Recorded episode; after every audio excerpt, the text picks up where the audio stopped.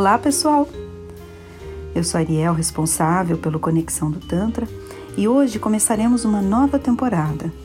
Nessa nova temporada, nós passaremos a postar conteúdos uma vez na semana, espaçando um pouco mais esse tempo da temporada anterior e aprofundando mais nesses assuntos.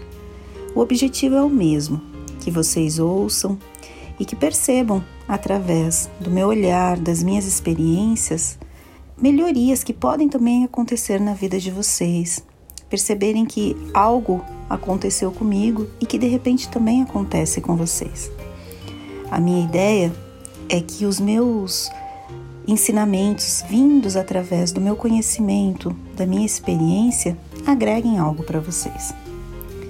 E o tema de hoje é: Permita-se ser imperfeito. Esse tema cai como uma luva, não é? A gente vive no mundo da perfeição, seja a perfeição física, intelectual, financeira. A gente sempre tem modelos a seguir, não é? Pensando quem é o perfeito nesse aspecto, quem é o perfeito naquele, quem é a perfeita nesse. E nesse mundo de perfeições fakes, né? Porque isso é tudo fake. A gente fica nesse medo de se arriscar e de de repente ser imperfeito naquilo que a gente for executar e faz parte. No fundo, eu acredito que a gente tem medo de ser vulnerável, de estar numa situação em que haja medo, medo do desconhecido, medo da ridicularização, medo da opinião dos outros, medo do julgamento, medo de críticas e assim por diante. A gente cria um universo tão danoso daquilo de ruim que possa acontecer que a gente se permite ficar num casulinho. Eu estava preparando um material para um novo curso que nós teremos, e eu coloquei essa frase nesse material. Às vezes, a gente age como borboletas que não querem sair do casulo, então elas se permitem viver ali como lagartas. Não vão permitir essa transformação dessas asas, de conhecer os céus, de voar. Serão lagartas seguras até um certo ponto, mas extremamente frustradas. Quando a gente chega em determinados pontos e a gente começa a se analisar, e se eu tivesse feito diferente? E se eu tivesse arriscado? E se eu tivesse buscado sair da minha zona de conforto?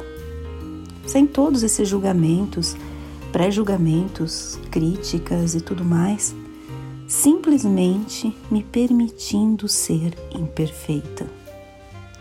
Eu acho que quando a gente muda esse mindset e a gente realmente vai para uma situação em que a gente não tem tantas expectativas e acredita que o caminho é mais importante do que a chegada, a gente começa a desfrutar mais a vida, a se penalizar menos, a se culpar menos, a ter menos vergonha, a não ser aquela super mulher, aquele super homem que tem que dar certo em tudo, que é o forte, o poderoso, o bonito, o inteligente, a pessoa que vai ter sempre sucesso. Estar vulnerável vai também te fazer conhecer o fracasso em alguns momentos. E qual o problema disso? Ninguém é perfeito, gente. E os erros nos tornam mais capazes, mais capacitados para outras experiências. Sabe aquelas bobagens que a gente faz e dá tudo errado? Vou falar assim de coisas bobas do dia a dia. Tipo, querer pegar algo no alto de uma estante e a gente pensa, ah, ao invés de eu pegar um banco, que seria o mais óbvio, o mais correto, e às vezes o banco não está tão perto, você olha para o lado, vê uma vassoura, algo para cutucar e fica ali vários minutos tentando pescar o objeto. E num segundo, dá tudo errado e tá tudo no chão, objeto, estante, você, enfim. Nesses momentos eu sempre lembro da minha mãe. Ela sempre fala que o preguiçoso trabalha o dobro. Eu vou dizer, ela está certa.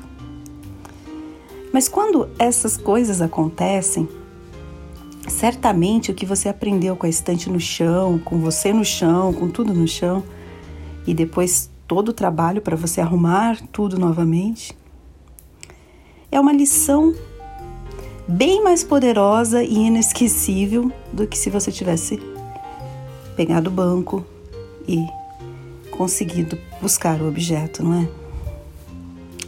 Então a gente pode levar a vida com mais leveza. Um dia eu estava ouvindo uma entrevista do saudosíssimo Ariano Suassuna e ele falava que as histórias que acumulamos para contar na vida é sempre daquilo que deu errado. Aquilo que dá tudo certo não dá uma boa história. São os perrengues, são os perrengues que dão histórias boas, não é? E ele, por ter uma vida muito harmônica, sem esses perrengues, ele nunca tinha uma história boa para contar. E tudo que ele escrevia era sobre a vida dos outros. Então ele falava o quão fofoqueiro ele era.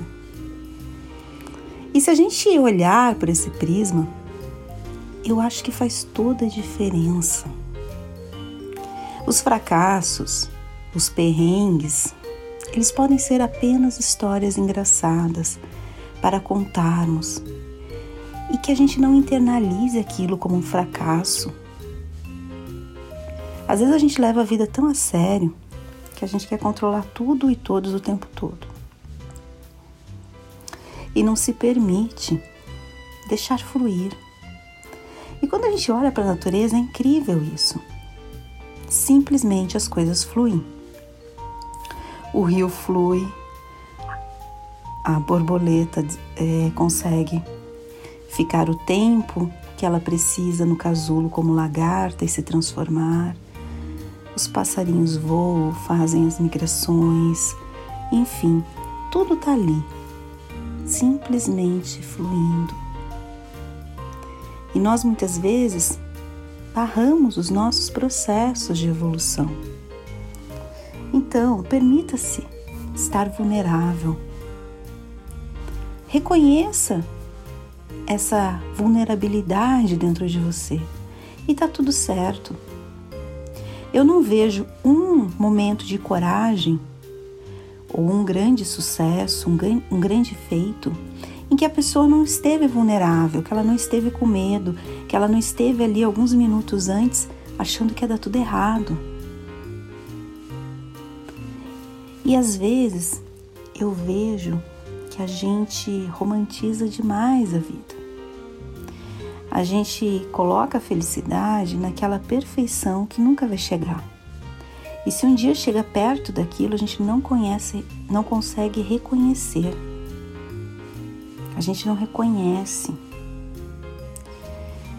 Então, eu vejo que na minha história toda com Tantra, e eu falo Tantra aqui porque é a, a principal filosofia do nosso trabalho, mas eu estudo sobre tudo, e cada coisa vai agregando e me tornando um ser humano diferente. Um ser humano que tem outras visões, outras opiniões, e eu me permito mudar de opinião o tempo todo. Me reconheço como uma pessoa que está sempre buscando outras informações e de repente uma informação que eu consiga hoje, ela muda completamente a minha visão que eu tinha ontem, faz parte. Então eu falo muito de Tantra, mas leia-se todo o restante dessa bagagem que, através de cursos, livros e experiências práticas, em atendimentos também. Então eu vejo que todo esse processo para mim de estar vulnerável, de me desafiar, é o que me mantém viva Todos os momentos que eu estou muito numa zona de conforto, que eu não sou desafiada, e que eu fico acomodada me traz melancolia. Eu vejo essa vontade de me desafiar, de conhecer coisas novas, de buscar novos projetos, novas formas de testar, tentar, bater a cabeça, fracassar, é o que me mantém viva. E eu coloco tudo isso sempre na minha conta.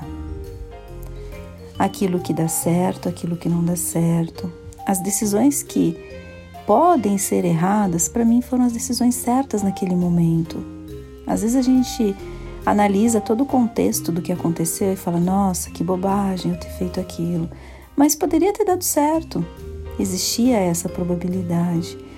E esse não dar certo também é uma forma de eu ver as coisas e falar: poxa, não deu certo de um determinado ponto, mas eu aprendi uma nova visão a partir daí. Sabe aquela história? Eu aprendi 700 vezes que aquilo não era o melhor a ser feito, 700 vezes coisas diferentes de como não fazer. Estou mais perto e mais próxima do sucesso. Em algum momento eu consigo acertar. E a gente quer ter um tiro só e aquele tiro ser certeiro. E a gente cria expectativas demais sobre a gente, sobre os outros. E a gente tem medo de estar vulnerável, não é? Desse fracasso. Sendo que muitas vezes as pessoas nem estão muito aí para você. Eu falo o seguinte: a opinião dos outros ela é importante quando ela te acrescenta algo, quando de fato aquela pessoa te conhece. Então, uma pessoa que de fato te conheça e fale: Olha, eu acho que você exagerou em determinado ponto. Aquela pessoa te conhece, nutre amor por você, carinho, afeto. E ela realmente sentiu que aquilo fez diferença, que você poderia ter feito diferente. Tá aí um tipo de opinião que você deve realmente ouvir e se preocupar e parar para pensar. Agora, críticas de quem nunca construiu nada, de quem nem te conhece, de quem sabe muito pouco de você. E críticas que te é, derrubam, que querem te deixar para baixo, que querem atingir você de alguma forma, essas críticas dizem muito mais sobre a pessoa que está emitindo do que sobre você, sobre os valores dela, sobre o que ela acha de bonito, de feio. Você percebe que as mulheres muitas vezes são cobradas pela beleza. Então, muitas vezes as inseguranças das mulheres têm a ver com o corpo com o peso, com o cabelo, com a pele, com a idade, com todos esses aspectos voltados à aparência física.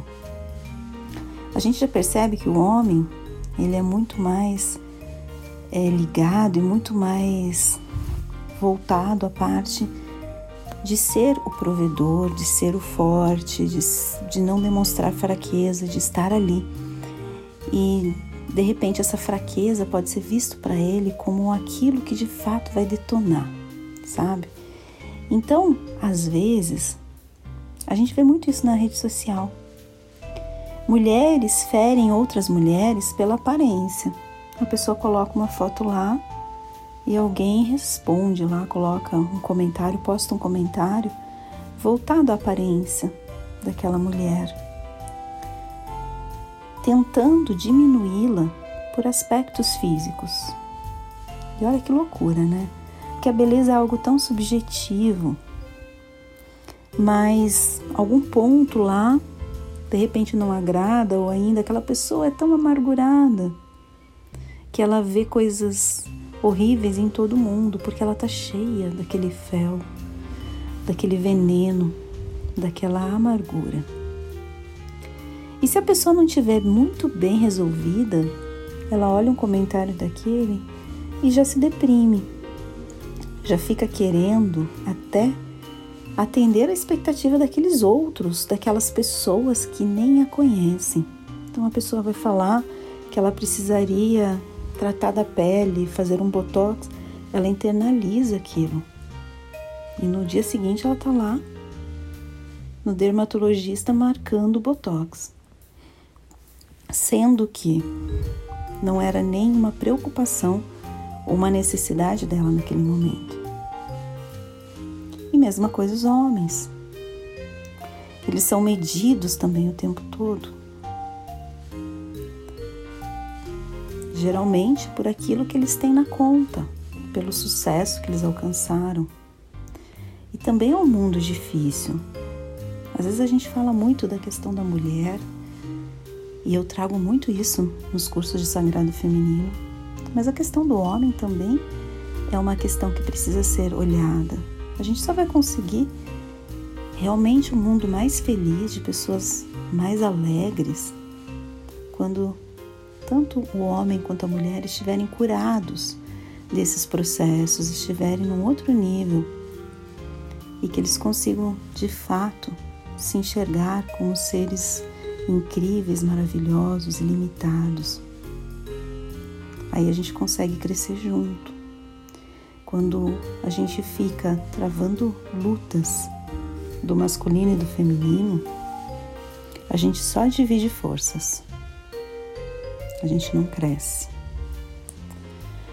Então, fechando todo esse conceito, essa conversa e essa explanação, Permita-se ser imperfeito, permita-se a imperfeição. É algo que você já vai chegar, não que você, ah, eu vou chegar já querendo fracassar, não.